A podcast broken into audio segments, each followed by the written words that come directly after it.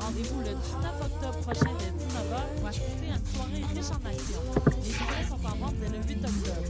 Pour plus d'informations, visitez www.underdoggym.com. Salut, ici Ellie. Et Papillon. T'es un jeune créateur professionnel en chanson, musique, danse, théâtre, cirque, art de la parole ou multidisciplinaire. Fais comme Lisa Leblanc, Fred Pellerin, Evelyne de la Chenelière et profite comme nous de ce tremplin exceptionnel qu'est le festival Vue sur la Relève. En participant en 2012, on a eu la chance de recevoir de nombreux coups de pouce en soutien à notre carrière. Propose ton spectacle d'ici le 4 novembre à vue sur la Relève.com. Présenté par l'Auto-Québec en collaboration avec Québecor, la 18e édition de Vue sur la Relève se tiendra à Montréal du 10 au 27 avril 2013. Présente la 7e édition de M pour Montréal du 14 au 17 novembre. Quatre jours de découverte musicale, près de 100 groupes locaux et internationaux dans une dizaine de salles montréalaises. Ne manquez pas Plaster, David Giger, Les Trois Accords, Plants and Animals, So Called, Eight and a Half, The Mistress Barbara Band et sans oublier le groupe fort du moment, les Islandais de Of Monsters and Men. Rendez-vous sur www.mpourmontréal.com pour la programmation complète, achat de billets et passe week-end.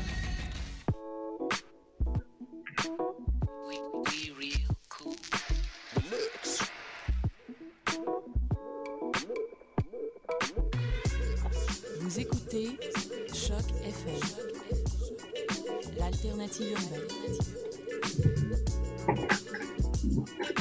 Sous cœur sans frontières, l'alternative foot. Bienvenue à Soccer sans frontières, votre rendez-vous footballistique, socceristique sur les ondes de la radio web de Lucam, Choc FM. Bienvenue auditeurs auditrices, fans du ballon rond, supporters et supportrices de vos clubs en MLS, en Europe, en Asie et vos sélections nationales. Bonjour, nous sommes aujourd'hui le samedi 13 octobre 2012 et, vous, et je vous souhaite la bienvenue à Soccer sans frontières. Encore une fois, vous nous suivez sur Soccer sans F sur Twitter, euh, hashtag débat SSF, posez-nous vos questions, vos commentaires et on prendra le temps de vous répondre pendant, avant et après l'émission comme d'habitude. Bon déjà, un bonjour à un bonjour à l'équipe, bonjour euh, Sondo, comment ça va? Ça va, tu vas bien? Ça va bien, merci, ça va. Signé comme d'habitude. Master Control, ça va? Bah, Master rien du tout, mais euh, ça va très, Con très... Contrôle Contrôle du tibia? Contrôle, tu choisis? euh, ça, mais ça va bien. Euh, on va... Julien, est-ce que tu nous entends? On va essayer d'avoir... Là, on, est... on fait une... une, une, une... Un test Web, web 2.0 Exactement, on essaie d'avoir Julien par, par Skype. Et, euh, donc, si Julien, tu nous entends, bah, tu réponds. Sinon, c'est pas grave, on, on, on continue. Euh, oui, moi je vous entends. Et vous? Oui, on t'entend très très bien. T'entends très bien, excellent. Donc, euh, bienvenue Julien aussi en direct de, de la France, euh, le pays qui a, qui a, perdu contre le Japon en match amical, mais euh, ça va être pour une moi, autre fois. Moi, je vous entends et vous? 100%. Oui, oui. 100%. Je pense qu'il y, a un délai, je pense qu'il y a un délai de quelques secondes, donc on va, on va synchroniser ça le mieux possible. Euh, donc, euh, beaucoup de nouvelles, beaucoup de. Ben, c'est la, c'est la pause internationale dans la plupart des ligues du monde, dans toutes les On ligues dit pas bonjour monde. à, à Keke? Mais si, j'ai dit bonjour Ok, Samdo. ça va, Ah, j'ai dit bonjour Samdo. Ok, bonjour Keke. j'ai dit bonjour Samdo. On va le refaire, tu vas bien? Ça va bien, gars.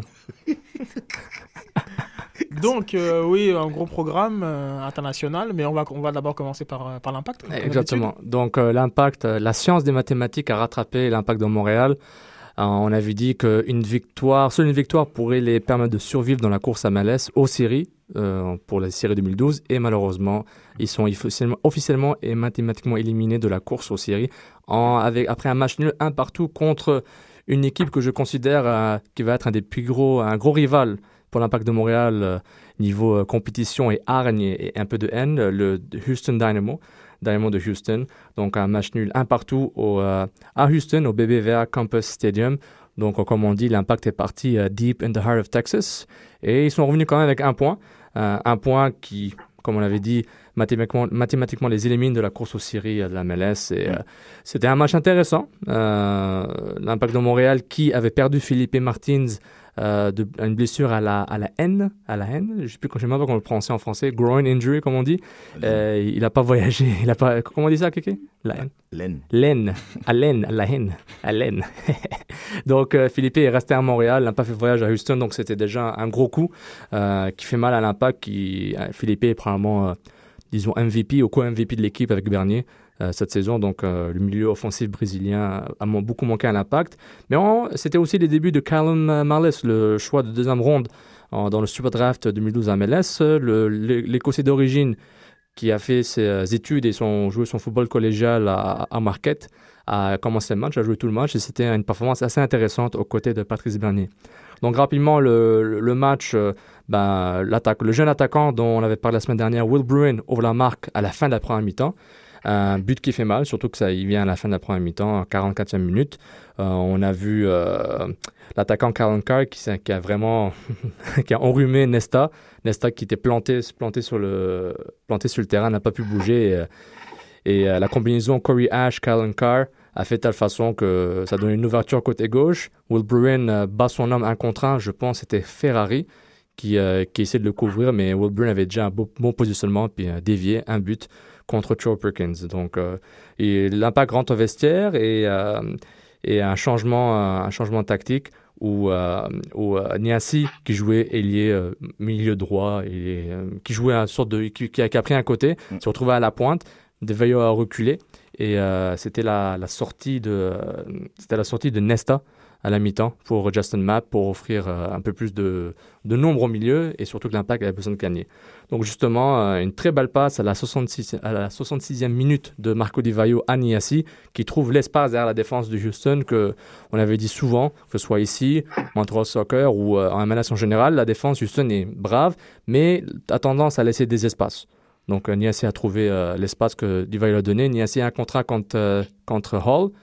Premier, premier, premier tir bloqué par Hall, mais Niassi reprend le rebond et Ouais. marque un but vide, un partout. Mais si- en, passant en fait sur les buts que nous avons pris en fait, ce que je suis remarqué, on a beaucoup pr- pris beaucoup de buts sur ce, ce type d'action avec un manque de vivacité des défenseurs, l'accélération, passe en retrait, un contre, un but. C'est récurrent. C'est c'est- au niveau de notre euh, notre défense, ça a été un peu, on va pas dire euh, notre problème, mais c'est sûr que ça, ça au niveau des joueurs de la forme physique, c'est un truc qu'il faut peut-être re- revoir pendant, pendant ces vacances-là, d'ici janvier. Enfin, on va dire euh, janvier, d'ici mars. Parce qu'il manquait vraiment de vivacité, les mecs. On On avait, pas la semaine dernière, on n'était pas convaincu par Nesta, Ferrari, non pas par la qualité des joueurs, et plus par Nesta que physiquement, il, il, a- il- il- il avait l'air fatigué depuis le début, même quand il est venu, il a quand même joué, je pense, minimum 20 matchs en Serie A avec, euh, avec euh, l'AC Milan, incluant le fameux Barça-Milan, euh, où il a fait... euh, non, Barça-Milan, c'était il y a deux ans. C'est, euh, et puis c'était... euh, Nesta, on voyait que Nesta était fatigué dès le début, mais là, ça s'est vu que la fatigue physique était là. Mais c'est ça, justement, je trouve que son rendement physique diminue de, de match, De en, match en de ma- match. de match en match. Et, et, ben, franchement, là, ils sont arrivés, il, a- il est arrivé à la quintessence lorsqu'il s'est fait éliminer euh, comme jamais. Genre, Par Carr, oui. C'est vraiment, moi, c'est genre comme Ça- ça fait cloué- mal. Cloué sur place. Mais regardez, Nesta, euh, même Nesta à son top, personnellement, il est intelligent. C'est un gars qui se base sur son physique. On est d'accord, la vitesse et aussi le tacle. Il faut dire, si tu vas dans le. On ne demande jamais à un défenseur de glisser dans la boîte. Nesta le fait tout le temps. C'est sa spécialité, comme Maldini. il sait comment le faire, il sait comment faire le timing. Mais euh, c'est pas comme si c'était, un, disons, un, joueur extrêmement rapide, même quand tu es au top. Il était rapide, mais, mais je trouvais pas qu'il soit aussi, euh, aussi dynamique, même à son, à son top. C'était un gars de positionnement, mais avec une vitesse dans, dans la fleur de son âge pour pouvoir euh, compenser Ouais, ça. à, Mi- à Milan, il avait euh, un gars comme Mexès qui pouvait couvrir derrière, qui avait assez de jeu pour courir euh, avec lui. Donc euh, lui, c'est un gars qui va peut-être prendre un joueur, le couvrir et puis l'empêcher d'avoir la première touche, le- l'empêcher de se retourner.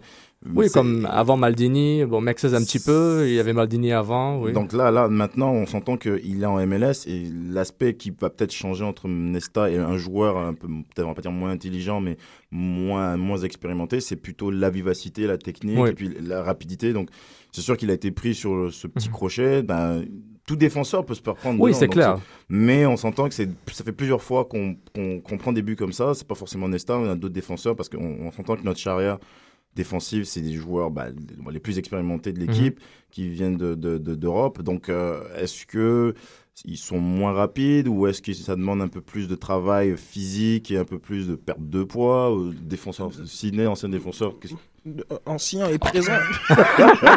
non, en fait, le, le- non, parce que je- tout ce que je veux souligner, c'est que euh, Nesta, qui était un, un joueur qui, euh, qui savait poser des problèmes à, à Ronaldo, euh, entre parenthèses le vrai. Euh, genre comme le, je sais pas moi genre comme ça m'a surpris de le, de le voir Mhm. euh, comme se faire clouer par voilà par, Ouais. par- oui le, le, le passement de jambes était intéressant de, de Kyle mais c'est ça, genre comme c'est plus l'image, euh, genre comme d'un Nesta qui, euh, qui est impuissant et, et, Mhm. et scotché, incapable, incapable de, de jaillir, qui n'a pas, réussi- pas, pas à réduire la, la- la- la distance entre lui et Oui. son adversaire, qui, euh, qui, m'a surpris. Et je pense que tout simplement, oui, on peut expliquer ça sur, sur, sur, sur euh, la forme physique, parce qu'il semblait pas lucide. Oui. Euh, peut-être peut-être même qu'il traînait une blessure. Il- Moi, il- je pense il- que là aussi, le côté blessure. C'est ça, et voilà, il, sort- est sorti à la mi-temps. Et c'est plus comme, voilà, c'est- un symbole. Je veux dire, Nesta, euh, chercher Nesta versus n'importe quel grand joueur, bien qu'aujourd'hui, dans le foot actuel, il n'y a pas nécessairement, on n'est plus dans une couverture un contre un en, en- en défense centrale. C'est- moins le cas qu'auparavant. Mm. Par contre, voilà, Nesta, c'est quand même un joueur qui, qui, qui pose un problème à, à des attaquants de bien plus grand calibre que, que, que Kyle. Et euh, juste revenir un peu sur, sur Niassi, euh, ce que tu disais qu'il prenait la profondeur et euh, que c'était un, un- un élément exploité dans la défense de, de, de- de Houston. Euh, il a quand même gâché pas mal. hein, je veux dire. Euh, il, a, il a gâché pas mal, notamment à la 15e minute, un un autre un contre un où il. Une, une autre belle passe, je pense c'était de Bernier euh, à, la, à la 15e minute, il s'échappe, mais il fait le mauvais. Il court plus vite que le ballon juste avant de rentrer dans la boîte. Il fait un mauvais contrôle où le ballon est, derrière lui et Tally Hall a le temps de bloquer son demi-tir. Donc c'est vraiment dommage que Niassi a fait. Mais le pire, c'était euh, la frénésie des, de 20 dernières minutes du match, une vraie frénésie où Justin Mapp, 3 contre 1, Justin Mapp avait le ballon. Il avait Divayo avec lui qui courait avec lui. Je pense il y avait aussi euh, Niassi aussi du côté gauche. 3 contre 1 et Justin Mapp tire dans les bras de Tally Hall. Un tir puissant, mais dans un angle fermé. Et Divayo lui a donné le regard, le regard de la mort. Le Genre même là dans le vestiaire voir comment il a engueulé en italien et en français. Donc euh, le pauvre Mapp. Mais Mapp a vraiment été vraiment mauvais sur ce coup-là. C'est un, un joueur qui... Bon, on, explique- ça explique- on voit pourquoi il, il- il- il bouge. euh, il a déjà fait trois équipes. Sa troisième équipe, euh, il était à, il était à Chicago, ensuite Philadelphie. Euh, et puis c'est un joueur vraiment techniquement, il est très intéressant. Il a un QI football très haut, mais de temps en temps son QI le lâche dans des moments de, je pense des moments de de stress ou de pression où Ouais, je, mais où je vois il, il, il déçoit vraiment. Là, là c'est- c'est c'est simple, c'est qu'à à 20 ou 15, c'est même, c'est même pas 20 minutes, c'était- il restait peut-être 5 minutes, je pense. Oui, il avait les 20 minutes de frénésie et oui, vers la fin, c'était la la fin, 88e c'est minute. la- c'est la- c'est la- Il y a juste une seule chose à faire, c'est juste une passe en retrait et puis c'était. Il a com- fait le regard Zlatan. non, la, la Zlatan. La Zlatan. non, il y avait, il avait juste à faire la, la passe en retrait, but simple. Il n'y avait pas. euh, C'était un, truc d'école, ça. Exactement. Et en plus, dans la même frénésie, Brian Ching, ancien de l'Impact, euh, choix controversé dans l'expansion draft, marque un but pour la victoire, lobe le gardien Troy Perkins, mais il est rappelé hors jeu après deux minutes de, Ouais, de il était célébration. il était offside, ouais. Il était offside. euh, heureusement que l'attaquant, euh, euh, l'attaquant de, de, de Houston avait dévié la Ouais, tête ouais. euh, millimètre près. Bravo les, les arbitres sur ce coup-là. Mais aussi bravo pour les arbitres de ne pas avoir vu le penalty ou la faute dans la boîte sur Niassi par Moffat, je pense. Et euh, Jesse Marsh, euh, il avait des belles photos. Jesse Marsh s'est énervé contre l'arbitre. Jesse Marsh s'est fait expulser pour avoir continué à, Ben, à l'en- négocier avec l'arbitre de touche. il s'est fait expulser. Et L'enjeu du match pour les deux équipes, c'est sûr que si Montréal gagne, ça change un peu mathématiquement, ça peut faire quelque chose. et ça met Houston dans, le- dans le trouble. big Voilà, time. donc euh, je pense qu'à s- à- aux minutes il restait, c'était un peu difficile de donner un penalty et puis après, bah, non, c'est vrai. c'était un peu, c'était un peu compliqué. Il y a le penalty, imagine derrière, il laisse passer leur. Je suis sûr qu'avec Oui, les il y a, il y a plus de chances qu'il laisse passer Ouais. le l'offside avec un penalty donné que, Mhm. que de laisser un 1 quoi. Mais honnêtement, c'était assez f- pas flagrant. Niassi, est petit, le défense central, il devait faire 1m85, 90. Bon, on se dit peut-être, euh, par rapport à la différence, on se dit, bon, Niassi a exagéré ou Niassi, il est en tant que, en tant qu'expert de la MLS, euh, maintenant que Montréal est éliminé, c'est quoi le. Allô? Julien, Julien te demande genre, comme, qu'est-ce que c'est quoi justement Il reste deux matchs. Qu'est-ce que, bah, on fait quoi pour l'impact? Euh, justement, bah, j'avais écrit un article sur ça à montrealsoccer.com. Qu'est-ce qu'il faut faire? J'ai pas vraiment dit ce qu'il fallait faire. J'ai La, la proposé. saison de Montréal pour toi, tu peux nous la décrire? Oui. Bonne, mauvaise? Bah, en ce moment, hmm, ok. C'est une saison en dents de scie, ok? C'est une saison avec des attentes qui étaient très basses ou nulles quasiment pour l'équipe. Après les signatures de Corradi et de Ferrari, euh, malgré la défaite 3-0 à Vancouver pour le match inaugur- inaugural, il y avait des attentes. Bon, on fait ce qu'on peut puis on verra. Plus les, après dès qu'on a découvert que Philippe est un joueur intéressant, les attentes montaient doucement, mais sûrement malgré les défaites. Euh, ensuite, le, point tournant, je pense, de la saison était le, début au, euh, Stade Saputo, où l'équipe euh, a gagné ses deux premiers matchs au Stade Saputo après avoir euh, joué tous ses matchs à la maison au Stade Olympique. Ça, ça fait un vrai momentum et à partir de là, les attentes ont vraiment monté. Divayo est arrivé, les attentes sont montées encore plus. Plus de pression sur l'équipe, plus de pression sur Jesse Marsh. Mais il y avait toujours le côté, euh, l'étiquette expansion, l'équipe d'expansion, etc. Euh, on avait parlé peut-être il y a quelques mois que le E est pour évolution et non pour expansion. Et l'équipe a beaucoup évolué. Ils ont fait des moves intéressants. Ils sont débarrassés de euh, Donovan Ricketts pour chercher Stuart Perkins. Donc, ils ont comblé des trous. Ils ont cherché un latéral gauche d'Inicia Piquino, bon, qui n'a pas joué beaucoup, mais qui a apporté certaines choses. Nesta était là pour renforcer, puis il a, renforcé quand même l'équipe au début euh, pour, euh, pour les premiers matchs. Donc c'est un peu un, mix. Euh, les attentes sont, ont augmenté, mais maintenant j'ai peur que les attentes vont trop hautes pour la saison prochaine. Moi je pense que moi, dès que j'ai appris que l'impact rentrait dans la MLS, je me suis dit ok je leur donne 2-3 ans, ils font ce qu'ils veulent. Après 3 ans on fait le bilan. C'est mon opinion. Moi je fais ça en un cycle de 2-3 ans pour une équipe comme ça. Kéké Euh, moi, je, vais plutôt. Bah, c'est sûr que sur l'aspect euh, euphorie, euh, esprit pour Montréal, c'est sûr que c'est super bien parce que ça commence, ça donne beaucoup plus de- d'expansion, surtout à la ville. Euh, techniquement parlant, on va dire que March, bah, il arrive avec 25, 28 joueurs. Il faut qu'il fasse tourner. Après un moment, il trouve le momentum. Et puis bon, on, on s'entend que toutes les équipes attendaient Montréal comme l'équipe nouvelle. Bienvenue en, MLS. Donc on va t'apprendre un peu à jouer en MLS. de- on va te montrer à quoi ça sert.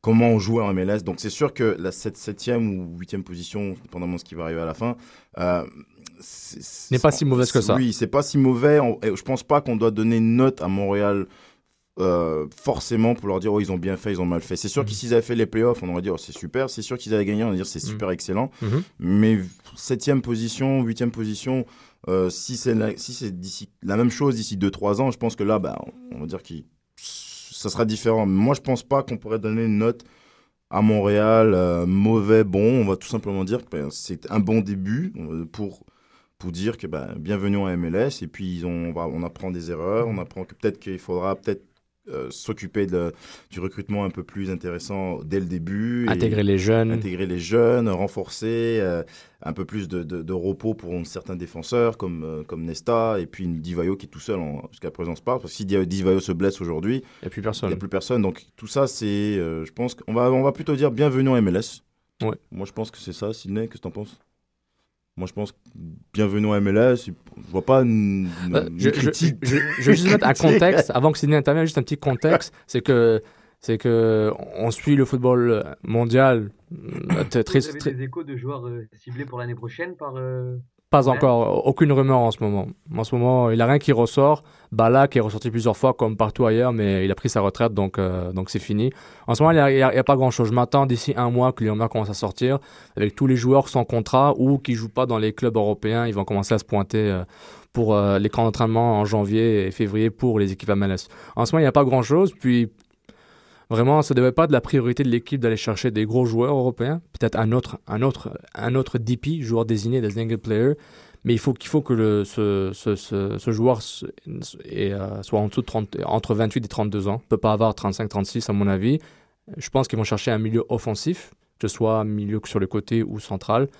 Ou peut-être même un attaquant. Ils, font ce qu'ils veulent. L'impact, c'est euh, Saputo à l'argent. Maintenant, c'est la vision de Nick DeSantis, Matt Jordan et Jesse Marsh. Voir comment les trois avec l'appui global de M. Saputo, voir comment ils vont, ils vont faire ça. Mais pour revenir un peu, euh, juste ce que je veux dire avant, le contexte entre. Le contexte de la MLS, c'est que c'est pas une ligue à, à promotion et, et, euh, relégation. C'est une ligue, tu es là, tu es une franchise, tu, tu, tu fais pas les playoffs et c'est tout. Donc le but ultime, c'est de faire les playoffs. Le but ultime, c'est de gagner la Coupe MLS. Mais en même temps, tu es dans un contexte de football mondial, même si c'est en Amérique du Nord, c'est quand même le football est le même.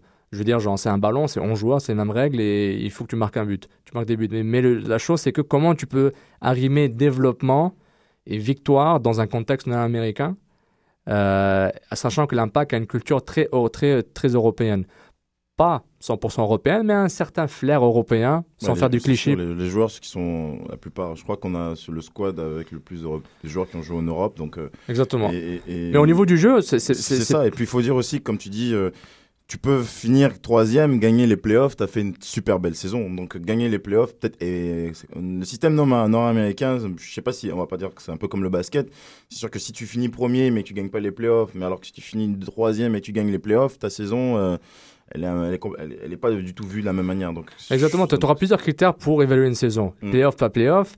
Est-ce que tes joueurs sont améliorés ou pas? Est-ce que tu as intégré des jeunes? Il y a plusieurs facteurs qu'on peut énumérer ce qu'on veut, mais c'est les critères que le staff technique a en lui-même, que Joe Saputo a envers Nick DeSantis, que Nick DeSantis a envers Jesse Marsh, et que Jesse Marsh a envers ses, assistants, et eux envers les joueurs. Donc c'est tout un... Mais euh, ça m'aurait Moi, pour moi, je pense que l'impact, on aurait fini, en, en ayant fini cinquième et faire les playoffs ou une finale de playoffs, peut-être pas la gagner, ça aurait été une saison super pour eux. Donc, euh, je je vais rester sur euh, plus cet aspect de, de, comment dirais-je, d'équipe qui, qui, qui, a évolué tranquillement en fait. Non, exactement. C'est comme tu avais dit, c'est évolution. Maintenant, est-ce que euh, maintenant justement on parle d'évolution. Quel est votre favori là? Euh, pour la oh, Coupe MLS, on, on, va attendre un peu. Bon, San Jose Earthquakes, ils reçoivent favori en ce moment. En l'Est, il y a Sporting Kansas City. Il, y a, Sporting Kansas City qui, euh, qui, euh, qui est en tête de la conférence de l'Est. Moi, je vais attendre que les, les se finalisent pour voir mm. qui est là parce que et les Galaxies, on ne sait jamais. Il y, a New York, malgré le fait. New, York, New York, qui chute, qui est en, en chute libre au niveau du staff, mais au niveau du jeu, c'est un peu up and down. Mm. Ils viennent de leur, Eric Soler, le, le, le, gérant, le directeur sportif, s'est fait, fait bon, licencié par, par Red Bull et, et, et, a été remplacé par l'ancien directeur de Monaco, j'oublie son nom. En tout cas, ils sont, ils sont deux, Gérard Oulier, puis. Euh, désolé, j'oublie son nom. En tout cas, il a. Petit Non, non, non, c'est un autre jeu. Je retrouve la formation dans, dans, dans deux secondes. Et euh, bah, justement, on, va, bah, on a eu un, un tweet de Francesco at Colaini. Donc, euh, où il parle milieu offensif, agent libre, Riquelme, possibilité ou un rêve. Et ensuite, Map peut partir. Map peut partir par rapport à son, à son salaire, à son rendement. il veut qui? Riquelme, Juan Roman Riquelme. Riquelme? Tu connais lui? J'ai entendu parler lui. Oui, c'est possible. Mais bon. Moi, je veux Ronaldinho. non, voilà, je pas, Non, c'est possible, c'est possible. Il est, 13h22, samedi 13 octobre. Sydney veut Ronaldinho. Bien sûr. Et SNDT. Moi, moi aussi, euh, pourquoi pas. Mais euh, non, mais je pense que voilà, Montréal, c'est quand même un, comme une, euh, un environnement où il fait agréable de vivre. je pense que Divayo ou Nesta donc des bons mots pour, pour, pour l'organisation, etc. Donc, je pense que ce sont, des, des ambassadeurs euh, du, euh, du, du, football qui pourront attirer encore, encore d'autres noms. Après, bien sûr, il faut, il faut une question de masse salariale, etc. etc. Euh, je veux juste rebondir sur le bilan. Globalement, je pense que les partisans tirent un bilan positif. de, la, de la saison. Une fierté de, oui, oui, oui, je, parle un peu de, je sais pas moi, de ce que de, des bruits hein, que tu entends à gauche à droite. C'est quand même les gens sont plutôt satisfaits de, de la saison, de, de l'impact. Euh, maintenant, moi, ça me fait penser que euh, ils, sont satisfaits parce qu'ils n'avaient pas d'attente ou très peu d'attente. Euh, je pense aussi que c'est comme si le niveau de l'impact les avait surpris. et que maintenant, voilà, ils sont, ils sont satisfaits de, de, de, ça, qu'ils soient à la porte des playoffs. Mais je pense sincèrement que du côté de la, de la direction, on va pas chercher un Nesta et un Divayo bah, pour être justement à la porte des playoffs. On a quand même des anciens, euh, anciens champions du monde.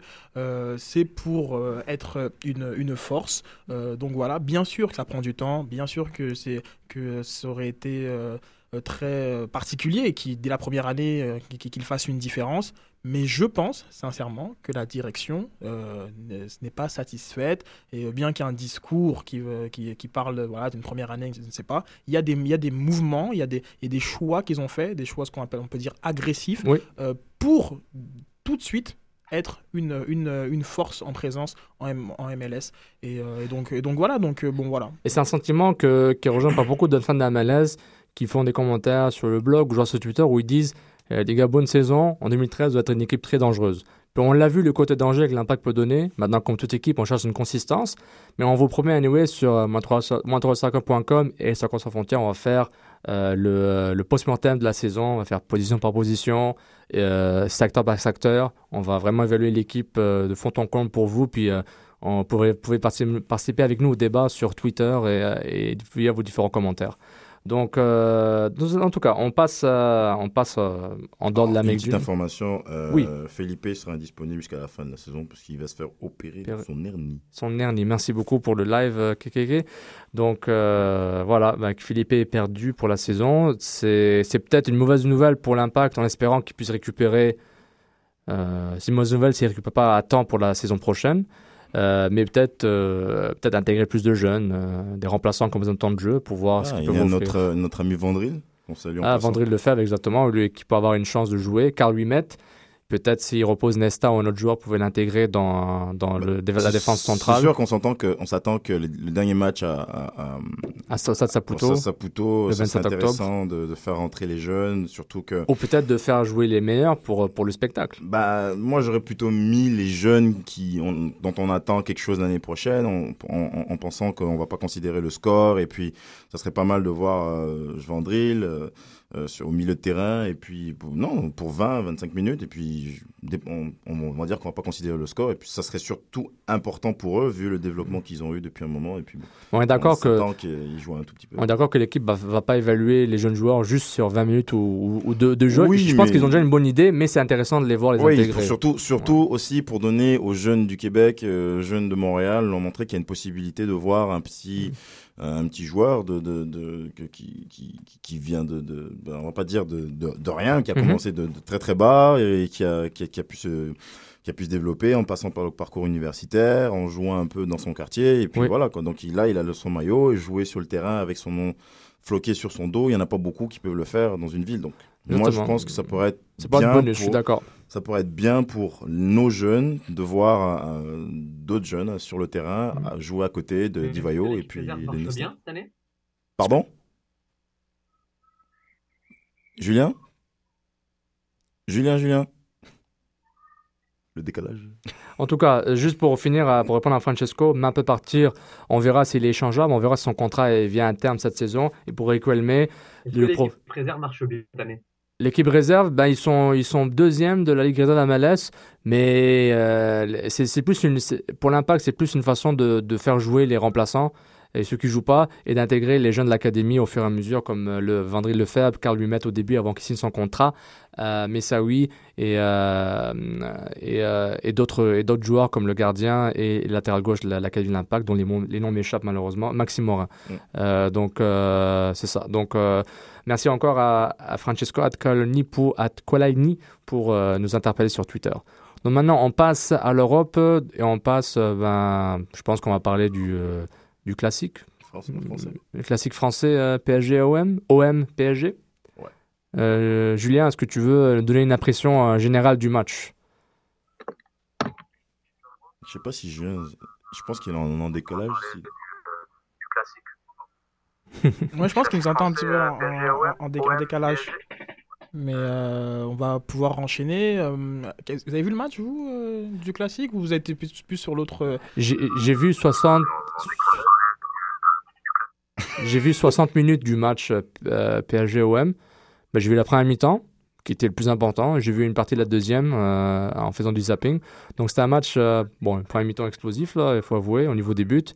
Mais euh, est-ce que tu as, eu la chance de le voir euh? J'ai, en ayant fini mon classico Espa- d'Espagne, j'ai attaqué après. Bah, en fait, j'étais un peu sur les deux parce que j'avais euh, un streaming avec mon, mon iPhone et puis mon, sur la, pardon si on m'écoute, et puis sur euh, sur mon écran. Euh, la deuxième, la première mi-temps euh, du du, du de OM PSG était un peu plus sur très plus explosive avec des des coups pour coups. Euh, travail de Gignac, euh, travail de Zlatan avec les coups francs. Euh, on va pas, on va, j'aurais plutôt dit un 50-50 euh, en première mi-temps.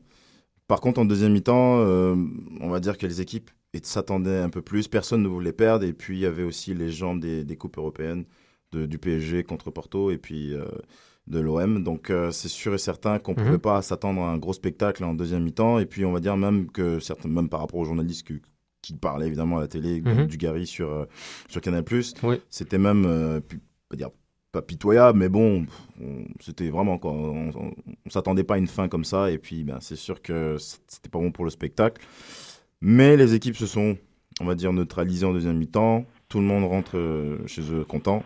Donc euh, voilà quoi. Moi, je- Julien, est-ce que tu es à côté? Tu as entendu ce que je dis? J'ai dit, pardon. Ouais, ouais, non, j'ai j'ai bien entendu les gars. Mais euh, ouais, je suis, euh, je suis tout à fait d'accord avec vous. Il y avait, euh, moi, ce que j'ai, ce que j'ai aimé, c'est, euh, c'est, en tout cas par rapport à- au match de l'année dernière, c'est la, la réaction parisienne, euh, c'est-à-dire dans les duels. Là, par exemple, on voit par rapport aux statistiques que les Parisiens ont fait beaucoup, enfin plus de fautes que les Marseillais, ce qui nous avait cruellement manqué l'an passé, euh, car on avait perdu 3-0, je vous le rappelle. Et euh, donc c'est ça, c'est c'est l'engagement des Parisiens qui sont venus directement en disant cette année, on ne te laissera pas marcher sur les pieds. Après, bien sûr, euh, j'ai vu beaucoup de d'erreurs techniques et euh, après une première mi-temps assez euh, assez emballée, une deuxième une deuxième mi-temps beaucoup plus pauvre par contre. Juste un rappel sur les, les faits saillants du match. Euh, Gignac qui marque à la 17e minute, Ibrahimovic à la 23e, une sorte de aile de pigeon, taekwondo, high kick, low kick. Et, euh, et ensuite, Ibrahimovic, un coup franc flotteur que je trouve que Malanda aurait dû arrêter, mais ça change pas que le coup franc était beau, et à la 25e. Et Gignac qui répond à la 32e. Donc on voit doubler des deux euh, joueurs phares des, des clubs. Euh, un, c'est un, bon, des phares différents. hein, C'est ça, et surtout que, surtout que par rapport aux statistiques globales du match, c'était un match assez équilibré. On voit que la, que la possession a été partagée. C'était 44% l'OM, 56% PSG. Les tirs, 12 pour l'OM, 8 pour le PSG. Donc c'était euh, assez équilibré comme débat. Non, c'est euh, intéressant. Puis surtout, les, les, les types de buts, il y avait des, des, euh, euh, des combats dans la boîte. On voit Zlatan qui se positionne pour marquer, Gignac, un but de la tête. Euh, puis euh, et aussi des beaux tirs, le coup franc de Zlatan qu'on avait dit avant, et Gignac, que je trouve que euh, j'avais pris des 3-0 pour l'OM. Bon, j'étais pas loin. Euh, c'est que Gignac, ce qui est intéressant dans son jeu, c'est que si vous remarquez, s'il reste dans le centre, qui, qui arrête de courir sur un côté, qui se concentre sur, sur, la, sur la, le- le- les 18 mètres, c'est là son point fort parce qu'il y a un. C'est pas un grand dribbleur, mais ses crochets, double crochet intéressant, déstabilise le défenseur assez pour qu'il puisse décocher un tir. Puis lui, ce que je dirais pas c'est un papin, mais son tir est très dangereux, puis il tire de n'importe où, puis je trouve que c'est important dans son jeu. C'est pas mon joueur préféré. Je l'avais vu, à- je l'avais suivi beaucoup à Lorient quand il est, venu à Lorient, quand Lorient est, est venu en Ligue 1, et euh, à Toulouse, il était très intéressant. Puis doucement mais sûrement, euh, il reprend, il reprend sa forme, euh, Monsieur Pierre-André Gignac.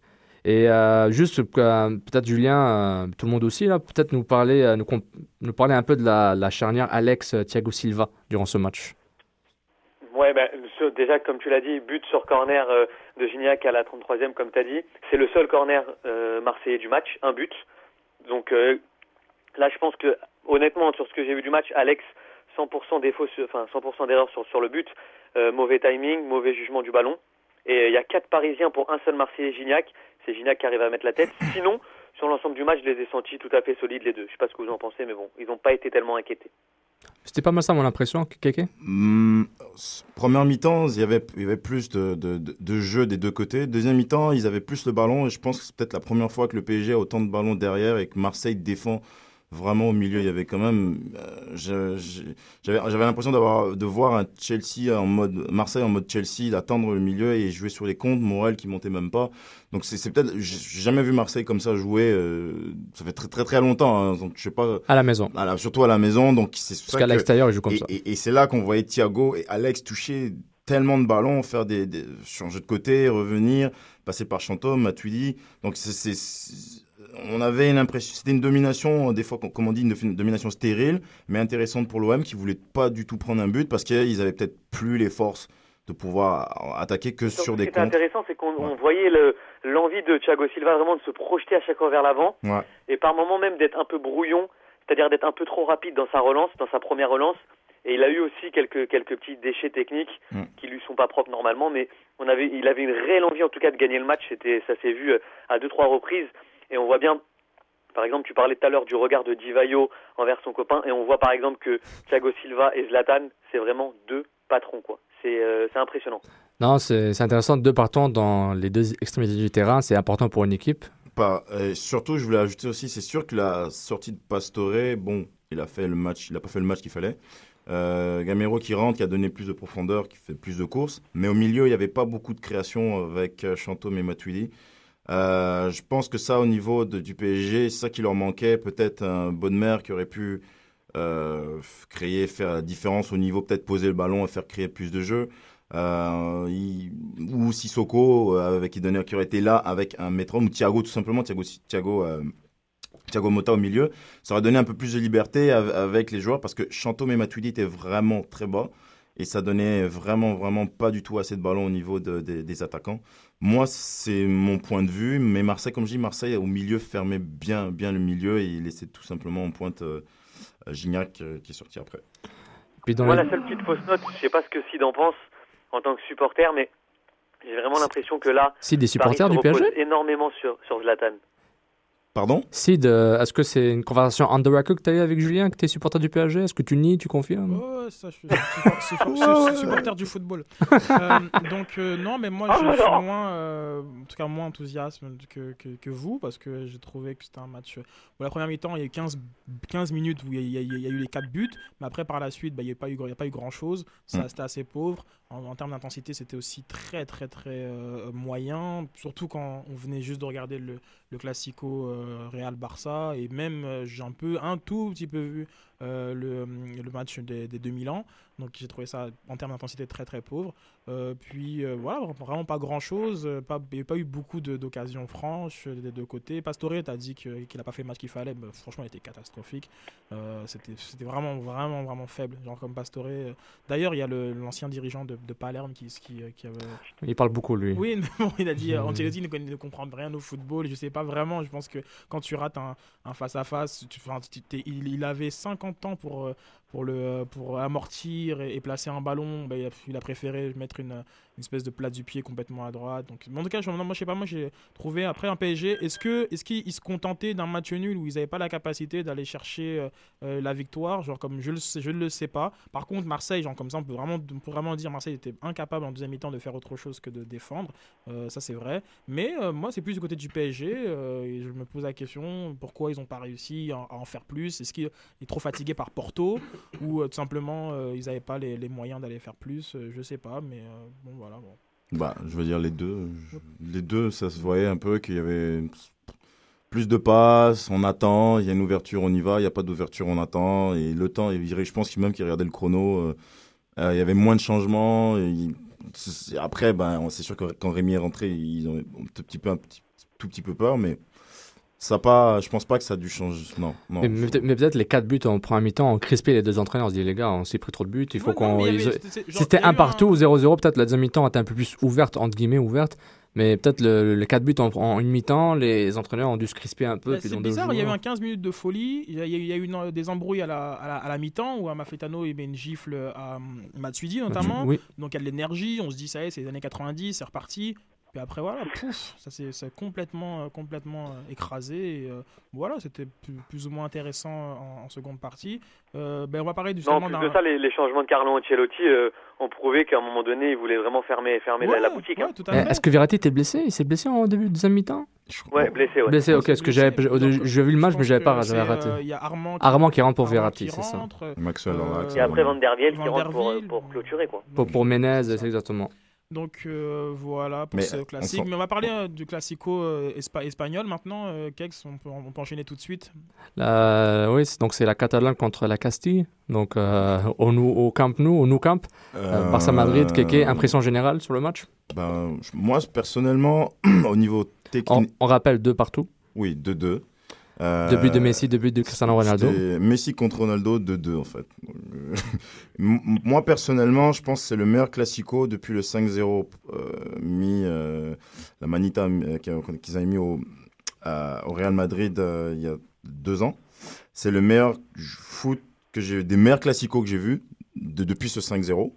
Euh, en termes évidemment de, de, de, jeu, en termes de volonté, en termes aussi de drama. Euh, euh, Barça qui se retrouve avec une, une, une défense, on va dire, on va dire en carton avec Alba, Martirano, Adriano et Montoya, un jeune de l'académie, contre l'équipe type du Real. Il y avait Benzema à la pointe. Benzema à la pointe, des poteaux, des loupés. Messi qui, qui, qui, recule le ballon, il met un coup franc splendide. Cristiano qui met un but, bah, comme d'habitude, sous on va dire, à la, la, nonchalance de la défense qui n'était pas du tout là vers la fin de la mi-temps, euh, la fin de la deuxième mi-temps. Euh, il y avait tout dans ce match. Et personnellement, je trouve que c'est le plus beau match technique, émotionnellement, que que j'ai vu de, de, de, de- des- des cinq derniers classiques, enfin, des- tous les derniers classicos qu'on a vus là. Et moi, je trouve qu'il y a beaucoup d'opinions divergentes sur ce match-là. J'ai entendu des gens dire Ah, le match n'était pas si bon que ça. D'autres ont dit il était bon. Donc, moi, je trouve que c'est un match, un très bon match. Ça dépend comment on le voit. C'est sûr qu'en étant supporter, euh, si tu es le gars du Barça, tu vas dire bon, bah, on a dominé ce qu'ils ont fait comme d'habitude en gardant tout le temps le ballon. Gars du Real, bah, on s'est pas fait avoir parce que bah, on commence à être un peu au même niveau que, que Mhm. celui du, du- du Barça. Euh, chacun, chacun a sa vision. C'est sûr que là, on a vu deux joueurs, Messi et Cristiano, qui étaient là au bon moment parce qu'ils se battent pour le ballon d'or. Donc, euh, euh, moi, ce match-là, personnellement, je l'ai vu comme ça. Euh, une équipe qui jouait chez elle avec évidemment tout le monde, on s'attendait à ce qu'elle gagne parce qu'à 2-1, euh, ils étaient toujours en train d'attaquer. Ils ont pris de, de- surtout en plus une erreur d'Iniesta, c'est rare qu'il les fasse.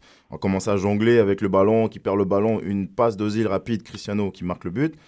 Une équipe du Real, elle n'a pas le temps, elle marque des buts. Une équipe du Barça, elle prend son temps, elle marque des buts. Donc c'est pour ça que j'ai- aimé ce Barça-là, Barça-Real. Euh, je pense que c'est le meilleur au niveau jeu.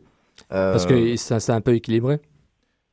je sais pas si on va dire équilibré parce que euh, Barça au complet, peut-être avec le Puyol piqué derrière, est-ce qu'ils vont jouer de la même manière? Je sais pas. Ils ont un moment, ils ont joué en Mm. 3-4-3 au début. Sais, Adriano, il a jamais joué de central de sa vie, il joue central, c'est quand même osé de Tito. Euh, Euh, que Raj, Raj a parlé ça la semaine dernière. hein. Oh, que- Ils sont pas capables d'acheter des défenseurs centraux. Puis c'est un peu. Le, je- ils ont, je- oh, moi, par exemple, j'ai aucune pitié pour eux. C'est tout mais bête. actuellement, pas, on, on se parle. Est-ce que vous trouvez quels sont les meilleurs défenseurs centraux ou pas forcément les meilleurs défenseurs centraux Est-ce qu'il y a de très très bons défenseurs centraux Malheureusement, Si on meilleur- regarde par équipe, T'es pas obligé d'être le meilleur. Soit bon. oui. Soit un défenseur central Bon, déjà mais- de formation, au lieu de ramener des Mascherano, des Adriano. Parce que Mascherano, Ah, en ce moment, c'est probablement le meilleur rendement défenseur euh, prix. quoi. Peut-être il coûte, il coûte cher peut-être au niveau salaire et Oui, transfert. mais le- c'est un milieu de terrain. Moi, ça m'a Genre, j'ai aucune pitié pour le Barça, une, une équipe que je respecte beaucoup, mais les gars, mettez 20 millions, allez chercher un défense central. À- qui- qui- même qui- Arsène Wenger, qui cherchait à un moment des défenseurs centraux, il l'avait exprimé, il a dit écoute, euh, écoutez, ben, il n'y a pas de défenseurs. On va dire, on va dire, on va pas dire qu'il n'y a pas de défenseurs. On va dire que c'est pour les avoir, ça coûte cher. Donc, euh, est-ce qu'il faut dépenser On va dire pas, pas comme le PSG, mais il faut avoir les moyens pour dépenser assez d'argent pour payer Thiago Silva. Ils étaient sur Thiago Silva à un moment, le Barça, mais le Milan avait mis une- la barre très haute. Ils n'avaient pas les fonds Mhm. pour l'acheter. Donc, euh, ils ont acheté Song. Song peut, peut jouer en centrale. Euh, Martirano peut jouer en centrale. Il y a Piqué, il y a Abidal qui va peut-être Oui, venir. ils peuvent, ils Donc, peuvent, ils peuvent, mais. oui, euh, Oui, je mais le Barça, ça. le Barça, euh, les deux dernières Champions League ont joué sans défenseurs centraux. Ils les ont gagné, les- ils ont gagné, on va dire. Ils ont- Donc c'est une, c'est leur vision. C'est sûr que leur vision elle est comme ça. Est-ce qu'il faut acheter des défenseurs centraux pour pouvoir gagner? Ils l'ont prouvé que non. Donc euh, ils sont restés sur une optique. Donc bon, c'est pas une excuse. Euh, Donc c'est pas une excuse de. Moi, c'est une- j'appelle ça une raison. euh, de- oui, ben voilà. Un facteur, une raison, mais pas une excuse. moment on considère qu'ils gagnent sans, sans ça, pourquoi, pourquoi revenir sur, sur ce fait-là? Moi, bien sûr, je trouve ça curieux qu'un club de cette stature euh, rep- se repose sur, euh, sur Adriano euh, en, en- en défense centrale. Mais bon, voilà, comme tu dis Keke, ils ont déjà gagné 100, donc voilà, on ne devrait pas nécessairement en parler. Par contre, oui, moi, l'équilibre, je suis d'accord avec toi. Il y a une, il y a une baisse euh, du niveau de Barça. Le Barça de, Guardiola ne s'est jamais fait manger comme ça durant en tout cas les 15 premières minutes, je pense, euh, euh, qui ont amené, euh, qui ont conduit au but. On avait une grosse pression. Ça a failli être 2-0 sur avant le, le, le- le but de, de Messi, un, peu, un petit peu un but venu euh, d'ailleurs, mais pas par sa pas par sa qualité technique, mais parce que Son bon, opportunisme par- par son dans la boîte, oui. ça. Euh, mais euh, Ouais, donc, moi, Benzema pense sur que- un tir sur un poteau ça, juste avant. sur poteau Très juste décevant. avant, puis euh, comme il aurait pu, bon bref, ça aurait pu être mieux. Euh, donc moi je pense que ça, il y a un, un- un équilibre un, un peu des, des forces. Et c'est intéressant que, que, ce- que ce soit le, le plus beau match depuis le, depuis le, le- le 5-0, comme, comme dit Keke, parce que bah, au 5-0, bah, Mourinho était venu avec des ambitions. Il avait aligné 4-5 joueurs, 5 joueurs offensifs euh, et, euh, euh, il s'était pris une grosse claque, voilà, la, la, Manita. Et depuis, bah, il était assez crispé, il était toujours en train de mettre de bétonner, bétonner, bétonner. Et euh, ben là, pour une fois, il s'est dit, ben attends, oh, on est le Real. Et ils sont venus avec des ambitions. Et, je trouve que c'était pas mal. C'était vraiment c'était beau ce qu'on a vu en termes d'in- d'intensité et, euh, et autres. euh. Très bon point. J'ai beaucoup aimé euh, Kedira Alonso, qui ont super bien joué. Ils étaient plus en profondeur, au milieu de terrain, mais ils faisaient du pressing. Mm. Ils allaient vers l'avant. Kedira, un joueur que j'adore, très sous-estimé à mon avis, la façon dont on parle de lui, là, parce qu'il n'est pas flashy, mais ce, ce, ce internationalement est très très fort. Il se porte à l'avant très rapidement. Il est le complément parfait à Alonso, qui Alonso, c'est plus un passeur relayeur. Il peut monter, mais aime beaucoup, un peu à la Xavi, un peu distribué euh, tranquillement. Puis Kedira qui fait, qui fait les courses, qui fait les courses, qui euh, offre le surnom plusieurs fois Kedira a refaire le surnom, notamment sur le, but de, le premier but de Cristiano. Il offre le surnom à droite. Benzema, intelligemment, joue le rôle, son rôle de pivot qu'il devrait faire plus souvent puis décale vers Ronaldo qui marque le premier but. Ah, c'est, euh, le, premier, le premier but euh, du Barça, je pense- que même vous avez euh, envo- envoyé un message. J'avais pas jamais vu le Barça de Guardiola prendre un but comme ça. Genre Ouais, comme ils, sont, ils ce- sont pris un but sur Ils sont- 5 passes consécutives. Exactement. tac, tac, Moi, je tac. pense que j'ai jamais, j'avais jamais vu ça. Peut-être que je me trompe. Si un auditeur peut me, le- peut me le dire. J'avais, je me suis dit, ok, Non, voilà, je confirme, je confirme. euh, mais c'est- bah, évidemment, c'est sûr que ce Barça, là, c'est pas la défense, le truc numéro 1. Ils étaient dans les 15 derniers mètres. Je, je dis pas que c'est une excuse, hein, mais euh, le but, il est juste correct. Il n'y a rien à dire. Ils ont, ils ont été zéro sur cette action. Ils ont pris un but comme ça.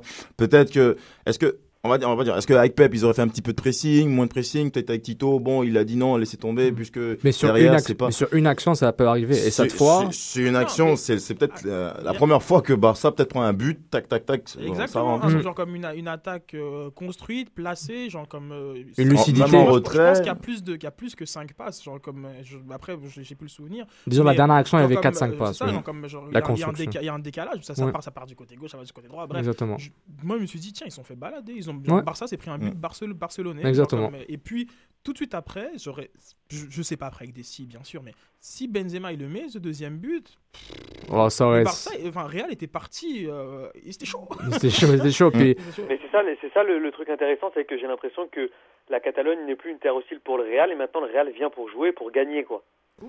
Avec la, Alors qu'il y a encore la- 2-3 ans, il prenait des manitas, etc. Quoi. Mais c'est ça, mais la première fois où Mourinho il arrive euh, au- à la- en, en Liga, il vient pour gagner. Et genre comme et là tout d'un coup, paf Et là il s'est dit oula.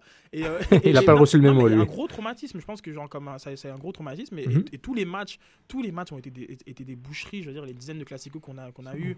euh, c'est pas. Pepe qui était. Je- Pepe et Carvalho qui ont fait les bouchées. Pepe qui a continué à être un boucher ce match-là, mais un peu peut-être un mieux. match euh, coupe, euh, en coupe, Coupe du Roi. Coupe du Roi qui, ou- qui était, qui était pas qui était pas mal. Genre j'avais assez- Intensité, bah, un peu de boucherie aussi.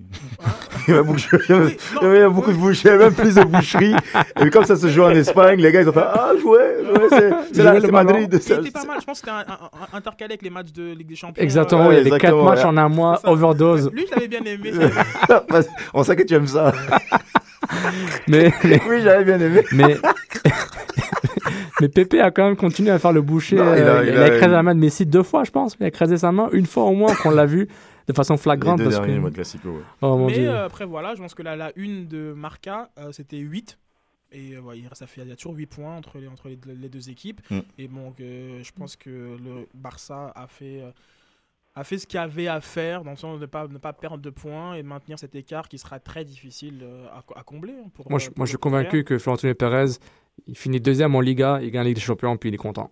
Je suis Hmm. convaincu que la. Liga, la Liga, il va vraiment finir deuxième Morino, hein, the, the one, the, the only one, puis les Ligue des Champions gagne la Liga. Gagne là parce qu'on a besoin de trophées européens, puis, euh, puis à un moment, euh, il peut pas se baser sur la dernière, là, qui était en deux, non? 2001. Deux- euh, contre Leverkusen, 2002 2001. Deux? Euh, non, 2000, non. oh. Leverkusen, la finale, Zidane, c'était la dernière. 2002, non 2002. 2002, voilà. Qui joue l'Europe 2000, et après, ouais. c'est ça. C'est ça, 2002, donc c'est- ça fait un bout. Donc euh, c'est c'est le moment de relustrer euh, les, les armoires, euh, les armoiries du, du Real Madrid. Bon, ben, on, a, on a fait un gros focus sur, sur, le, sur les classicos, hein, comme d'ha- comme d'habitude. On va un peu parler de, de foot africain. Euh, c'est les qualifications de, de la Cannes, les, les retours, les matchs retour. Euh, on a déjà quelques qualifiés, euh, donc la Zambie. La Zambie, euh, à l'issue d'une séance de penalty, euh, s'est qualifiée. Une grosse séance de penalty, euh, 9, 9, 9 à 8. Là, C'est- 9 à c'est- c'est- Le tenant du titre revient à la canne. Exactement, la on lâche troupe euh, d'Hervé euh, Renard. Renard va, va défendre Les Chipolopolo reviennent. on a le, le- le Mali, le Ghana qui, est en- qui ont déjà validé euh, leur billet. Donc les, euh, les aigles maliens sont, sont partis s'imposer euh, 4-1 au Bo- au Botswana. Ils n'ont même pas eu besoin de, de Momo, Momo Sissoko qui euh, a été laissé à la disposition des, des- des- des Parisiens euh, pour, pour, ce, pour ce match. Euh, puis on a eu quoi? Donc le Ghana, je disais, euh, eux ils ont gagné sur la- la- le, le- la- la- le petit, plus petit des scores, euh, 1-0 euh, face au Malawi. Bon, ils avaient, ils avaient un avantage de 2-0 à l'aller, Euh, c'est ça. Qu'est-ce qu'on a? On a Sénégal-Côte d'Ivoire qui arrive. euh, c'est le gros match, c'est la grosse affiche de ces. de ces, euh, On a le Mali aussi qui s'est qualifié, non Oui, c'est- ouais, c'est ça que j'ai dit. ouais. Le Mali s'est qualifié euh, 4-1 au- contre le Botswana. Euh, Puis le, le pre- le match aller, euh, c'était 4-2 Côte d'Ivoire contre le Sénégal. Oui, c'est ça, 4-2 Côte d'Ivoire. Ouais. euh, un match, euh, en, en- on va dire, euh, très, euh, très discuté par la suite à cause de l'arbitrage. euh, et genre, comme j'ai appris aussi qu'il y a les- le contexte politique à la Fédération euh, Ouais. africaine de football où euh, il y a un, Ivoirien qui se présente, mais qui était appuyé, qui était appuyé aussi par des Sénégalais, euh, juste pour faire sauter euh, Issa Hayatou, euh, le, Camerounais qui, est en place à la, fédération. Et pensaient que donc les Sénégalais accusaient la, fédération d'avoir truqué le, tirage au sort parce qu'il y a une chance sur 15 que, un Sénégal-Côte d'Ivoire arrive. Donc bref, tout, tout ça. Je pense même que trio arbitral s'est fait remplacer à la dernière minute. Donc euh, voilà, un gros, gros, gros match euh, entre deux, deux sélections euh, phares euh, du continent. Donc à voir. Et toi, Sid, là, comment tu sens le, le Cameroun avec le retour de, de, de, de Sam? Le, euh, le- alors le Cameroun euh, vont- on va donc aff- affronter euh, le Cap Vert. Ils avaient un déficit de, de 2-0 à l'aller. Ça c'est demain qui a demain dimanche 14 octobre qui a ce match. Euh, donc bon bah, à voir. Je pense que la sélection camerounaise a, a les moyens de, surtout à domicile d'a- d'aller chercher cette victoire. Mais euh, voilà, je pense que techniquement et mentalement, ils ont, ils montrent pas grand chose depuis un- euh, plusieurs, euh, plusieurs mois, même années, on pourrait dire. Donc, euh, ça me surprendrait pas que pour la deuxième année consécutive, ils ne soient pas qualifiés euh, pour, pour la CAN. Ouais, euh, ça serait dommage parce que euh, je dis pas qu'une canne sans Cameroun c'est pas une canne, mais c'est dommage parce que c'est une be- des bons des bons joueurs. Non, tu peux le dire. non, non, non, moi je euh, j'aime pas dire ça, mais honnêtement, le Cameroun est tellement commence à devenir euh, entre guillemets irrelevant s'il continue à, avoir des problèmes internes que les joueurs se plaignent publiquement à chaque fois. À un moment, moi je dis je dis pas ça pour euh, pour euh, énerver mes, euh, mes amis camerounais et ceux qui nous écoutent, mais juste qu'à un moment, quand tu es, en, tout le temps en, en controverse et en des, choses à l'interne comme ça, les gens commencent à t'oublier à un moment. Même si tu as les meilleurs joueurs du monde, on t'oublie, puis il faut pas que ça arrive pour une sélection comme le Cameroun. Il, faut, il faut arrêter de penser au court terme et penser plus à reconstruire euh, et à rebâtir genre, euh, les lions indomptables, parce qu'en ce moment, c'est juste des lions en ce moment. Et c'est... Qui les représentants du, du Maghreb, là? Bah, là, en, en ce moment, euh, l'Algérie va, va jouer le retour contre la Libye. Donc, Euh, le Maroc, ils, a- ils avaient perdu 2-0 euh, à l'aller contre, contre le, le- le Mozambique. Euh, on a la, la Tunisie bon, qui, euh, qui, qui a fait 2-2 contre, contre la, la- la Sierra Leone. Euh, puis après, on- euh, il bah, il y aura nécessairement un représentant du Maghreb, puisque là, il y a- il y, a un Algérie-Libye. L'Algérie a, a- a l'avantage, ils avaient gagné 1-0 euh, à, à l'aller. Et euh, donc voilà, ça fait un petit peu le tour des, des nations euh, du, du Maghreb. L'Égypte n'est pas là? L'Égypte, l'Égypte, je pense même pas qu'ils sont dans le. Non, non, ils sont fait éliminer. C'était une catastrophe. Ils n'ont pas passé le premier tour préliminaire. Ah oui, d'accord. Changement de coach avec le coach américain Bob Bradley. Je pense qu'il est venu juste après ou il est venu en- entre les deux, les, les deux matchs. Là, puis euh, c'était euh, c'était pas bien. Mais là, l'équipe se porte mieux un peu. Mais euh, en Bah, tout cas, l'Égypte se reconstruit. Surtout avec les problèmes Ah, mais ouais, c'est- politiques qu'il y a eu. c'est- c'est un- C'est l'année ça, puis dernière, les, violences au stade pour Saïd, la ligue égyptienne a été annulée pendant un an, donc C'est un peu difficile. ouais. c'est un peu difficile. Oui, sport et politique, c'est c'est c'est- c'est tout, c'est tout le temps présent, que ce soit en, Afrique ou ailleurs. Donc vraiment, je suis excité pour la CAN 2013 là, qui va être en Afrique du Sud, qui aurait dû être en Libye, mais euh, heureusement, elle est en Afrique du Sud maintenant pour des, questions de sécurité et d'infrastructure. Donc euh, j'ai vraiment hâte. Puis euh, justement, on en parlait à, euh, quand je, faisais la chronique à Durala euh, et Sydney un, peu qui, qui, qui m'aidait un peu dans ses chroniques. C'est la, canne du sommeil un peu. On avait appelé la canne du sommeil ou la, la canne qui compte pas, la canne 2012. Maintenant, la canne 2013. euh, est-ce qu'elle va faire oublier l'autre? Ou est-ce qu'elle va... On verra. Ouais, c'était l'absence quand même de, de nations dont on avait l'habitude euh, de, de, vo- de voir euh, en- en- à la Cannes. Mais euh, puis je pense qu'il y a peut-être un renouvellement, tout simplement. Je pense Mm. que peut-être que, oui, on disait ironiquement la canne, la canne du sommeil, mais peut-être que tout simplement, ce sera la canne du, ré- du réveil où les, gens, les, les, les, les supporters, les médias vont prendre conscience qu'il y a de nouvelles forces en présence sur le continent et d'accepter euh, que, que bah, un Cameroun soit absent. Je veux dire, enfin, le classement FIFA, il vaut ce qu'il vaut, Ah, mais, euh, ouais. mais le, le Cap Vert est 51e, le Cameroun est 71e. Ouais. Donc, est-ce que, genre, historiquement, oui, ce serait une surprise que le Cameroun ne passe pas, mais genre, comme aujourd'hui, voilà, le Cap Vert est une nation qui est mieux classée, mais comme je dis, le classement FIFA, ça vaut, que- ça vaut ce que ça vaut. Exactement. Donc, euh, un Brésil 14e. C'est- Quand ils jouent juste des matchs amicaux, les coefficients hein, des matchs gagnés sont pas aussi forts que les matchs de qualification officiels. Ça, Euh, c'est. donc, euh, c'est ça. Ça, c'est- ça, c'est clair. Puis j'ai vraiment hâte à la CAN 2013. Là, c'est, euh, c'est intéressant de voir ça. Et euh, vraiment, c'est, j'ai hâte aussi de- d'entendre tous les commentaires des entraîneurs et directeurs sportifs européens. Ah, les joueurs vont à la Cannes, c'est pas bien, il va se blesser, blablabla. Ou genre tous les clubs européens découvrent que leurs joueurs sont des Africains. C'est la découverte. Ah, t'es, Camerounais toi Ça va au-delà de, de la canne. hein. Je pense qu'il y avait une petite euh, bisbille entre Deschamps et, euh, et, euh, et Wenger, hein, comme cette semaine-ci, avec, la, avec, la, avec la, la énième blessure de, de- d'Abu Dhabi. Ouais. Euh, donc, euh, non, mais je pense que je peux aller chacun dans son rôle. euh, Même. Du, du, du club Mhm. qui, qui, qui paye le joueur et de la sélection. Exactement. et Qui, qui l'emploie euh, pour, les, matchs internationaux. Hmm. Mais non, je, suis d'accord avec ça, mais c'est juste que c'est. euh, comme spécifiquement à la Cannes, c'est la, c'est, la, la Coupe et la seule compétition qui se joue en milieu d'une saison européenne. Euh, et, c'est clair que fédération et club, il y a tout le temps des, des, des- tensions par rapport à laisser des joueurs partir. Encore plus en plein milieu, en plein milieu d'une saison. Et puis c'est juste que je trouve ça dommage qu'il y ait un peu de- d'hypocrisie des clubs ou euh, de- qui au niveau de la communication, on le sait, genre vous, vous, vous le savez que vous, euh, vous le savez que ce joueur est, est en section nationale, même a un passeport européen, vous, vous, vous le savez. Vous recevez les fax pour les matchs amicaux, vous recevez les fax pour les convocations des, des matchs qualification. Il ne faut pas être étonné qu'il s'en ait en janvier. J'avais lu des débats sur Sport S pour euh, la venue de Song. qui, avait, il, y avait, il y avait même un, un fan qui avait dit, de toute façon, on peut le prendre, le Cameroun va pas se qualifier, et puis c'est mieux de laisser partir Keita parce que lui, on va pas l'avoir. Donc c'est un peu, même, c'est c'est ça, parce qu'il est même pour recruter, euh, les équipes, bah, regardent ça. hein. C'est si un, il va partir, même si. Comme- je pense que si euh, le joueur il est international, c'est plus un, un gage de sa qualité qu'autre chose. Exactement. C'est ça, donc, C'est euh, à, c'est- c'est à prendre euh, av- avec. Sinon, juste euh, euh, du côté de, de l'Amérique du Sud, euh, il y a Messi qui a encore mis un doublé après son doublé du, du Classico. Euh, Incroyable. ouais, ils ont, je pense que l'Argentine a battu L'Uruguay, l'Uruguay 3-0. ça 3-0. euh, dans- Hum. c'est un- c'est- bah, D'ailleurs, c'est un, c'est un derby. hein, ce- euh, Argentine-Uruguay. L'Argentine euh, est en tête, euh, suivi de la Colombie. euh, un but de l'inévitable. Falcao. Falcao. Ah, il fait que marquer. hein. C'est incroyable. J'ai vu, j'ai vu le match Colombie-Chili et le Chili, et le Chili pardon, euh, plutôt l'été pour la qualification. Le- la Colombie est une équipe en puissance depuis un bout, puis c'est incroyable comment ils jouent. Falcao, Zuniga de Naples.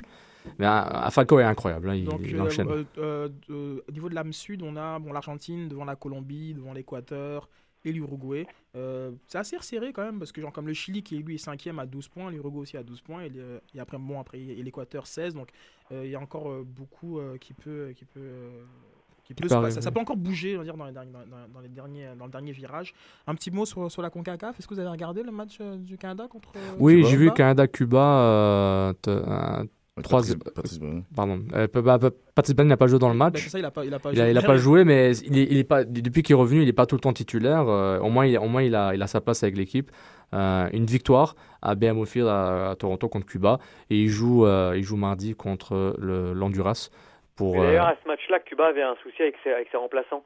oui, Il y a on quatre jou- joueurs qui ont déclaré forfait. Le banc de Cuba était désert. ben, ils n'ont pas déclaré forfait, ils ont fait une défection en fait. Ils, étaient malades 15 minutes avant le, le coup d'envoi. Quasiment malade. Puis je pense qu'ils sont partis cachés dans une ambassade quelconque et ils vont pas revenir à Cuba. Donc le Cuba avait, Cuba avait juste, euh, avait juste euh, 11 joueurs et pas de remplaçants. Voilà. Et euh, c'était dur de marquer au début. Euh, c'est très dur de marquer au Canada de marquer au début, mais euh, euh, après une victoire de 3-0, euh, but de, euh, je pense c'était Ricketts, et il y avait aussi euh, Edgar et ensuite Will Johnson qui ont fait 3-0 pour le Canada, qui essaie de se qualifier au, au tour final de qualification à la Coupe du Monde où ils vont prendre à rencontrer le Mexique s'ils se qualifient. Gem- qui sera qualifié, mais ils ont 15 points dans leur groupe, euh, le Costa Rica a 7. Donc, euh, Oui, mais- le Mexique est déjà qualifié, pardon, automatiquement. Euh, C'est plus les États-Unis qui sont avec la Jamaïque. Ouais, qui... les États-Unis sont en égalité avec le, avec le Guatemala. Donc, euh, Et la Jamaïque est juste derrière, donc ça, ça très serré pour ça. Ouais. On- Donc, le Canada, voilà, je pense que c'est un- c'est c'est un- un- le must-win contre, contre le Panama. Le must win ou peut-être le- avec le différentiel de but, peut-être un match nul, les adresses. Donc euh, c'est c'est les calculs qu'ils font. Puis euh, voilà, on va espérer bonne chance à Team Canada avec, euh, avec Coach Hart. Donc voilà, ça conclut l'émission pour aujourd'hui. Merci de nous avoir écoutés. Et euh, encore une fois, at F, hashtag débat SSF, euh, Montreal, montrealsoccer.com pour MLS Impact de Montréal et afrocanlife.com pour le Sans Frontières. Merci beaucoup. Au revoir. Au revoir.